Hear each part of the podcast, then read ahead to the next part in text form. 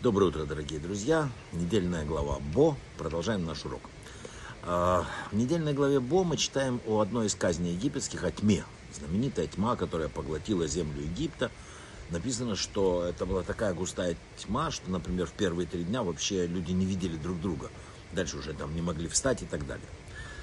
Есть одна история короткая о том, что однажды ночью один раввин сидел, глубоко задумавшись, э, поглощенный изучением Торы, а его грудной ребенок выпал из колыбели в соседней комнате. Несмотря на то, что Равин находился в соседней, он ничего не слышал. Он был занят великим делом, занятием Торы. Отец Равина тоже занимался в своей комнате наверху. И тем не менее он услышал, плач ребенка спустился вниз, успокоил его. После этого он сделал выговор своему собственному сыну, который не заметил, что произошло. Как ты можешь не слышать и оставить плачущего ребенка? Сын ответил, что не слышал, когда ребенок плакал. Он считал, что у него есть уважительная причина, он не виноват, он просто не слышал, он был занят Торой. Он был так поглощен своими занятиями, что совершенно ничего не замечал вокруг. Отец не принял его оправдания. Он сказал ему следующие слова. Ты никогда не должен быть увлечен своими собственными духовными занятиями настолько, чтобы не услышать плач ребенка. Величайшая тьма, которая есть на земле, это когда люди не видят друг друга. Очевидно, это применимо к нашей повседневной жизни и в отношении невнимательности или, я знаю, эгоцентричности. Мы должны избегать проявления этих и других похожих негативных черт. Мы должны видеть вокруг нас мир, мы видеть людей. Не надо рассказывать, что ты куда-то ушел, чем-то занимался. Первая твоя задача – видеть мир. Можно взглянуть еще глубже. Иногда мы думаем, что делаем правильные вещи. Занимаемся каким-то возвышенным духовным там, процессом.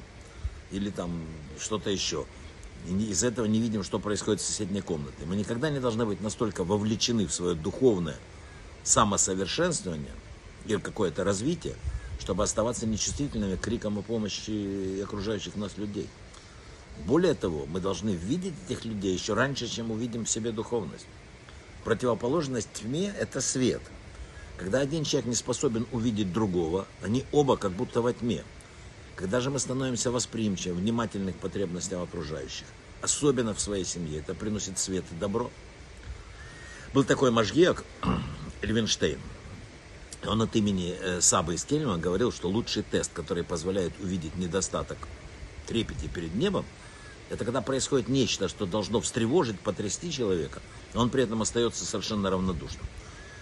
В последнее время происходят множество бедствий. Много семей теряют самое дорогое, что у них есть.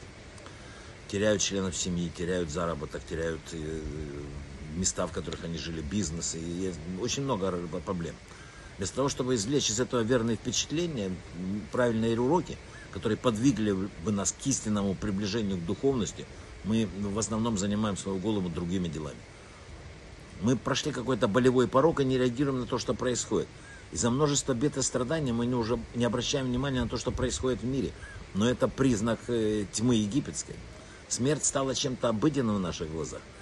Если мы способны вернуться к обычному распорядку, э, который есть у нас и который был во время дня, после столько трагических событий, происходящих вокруг, и продолжить заниматься, как ни в чем не бывало, своими делами, если нас не охватывает чувство какого-то при виде тех сирот и вдов, которые сейчас все больше появляются – то мы исполняем с вами собственноручно написанное в Торе, видя страдания души его, когда он молил нас, но мы не слушали. Знаете, вот все в мире связано. Вот однажды вошел рэп Израиль Салантер в Ешиву и начал сразу плакать. Учащиеся вообще в ужасе подбежали, что случилось, рэба. Он говорит, вы знаете, в Париже евреи открыли магазин в шаббат. Ученики говорят, рэба, ну, какое это имеет отношение к нам? Какая связь, где Париж, а где Салант? И ответил им Рэбе, если в Париже начали открывать лавку в шаббат, значит что-то прогнило и у нас. И мы должны это исправить. Вот так должен рассуждать человек. Еще есть такая короткая история. Вот настоящие лидеры, настоящие вот духовные лидеры, они видят людей, они, какой бы великий он ни был, он всегда замечает мелкое. Одна женщина страдала от депрессии и неожиданно узнала, что она беременна. Врач установил, что из-за родов ее состояние только ухудшится, начал делать неутешительные прогнозы, есть такие глупые врачи. Муж в растерянности, решили посоветоваться с Равином, а тот сказал, это вопрос не ко мне, а к э, моему учителю Рави Маше. Они приехали к нему, Маше Файнштейн, самый знаменитый был человек вообще в еврейском мире, Приехали супруги к нему, тот попросил слово в слово, что сказал врач, задал несколько вопросов и сказал, не переживайте. Вас не только, э, ничего, вам не только ничего не угрожает. Вы родите здорового ребенка, это принесет вам свет в дом, и ваше состояние не ухудшится. Наоборот, будет улучшение, вы будете здоровой матерью.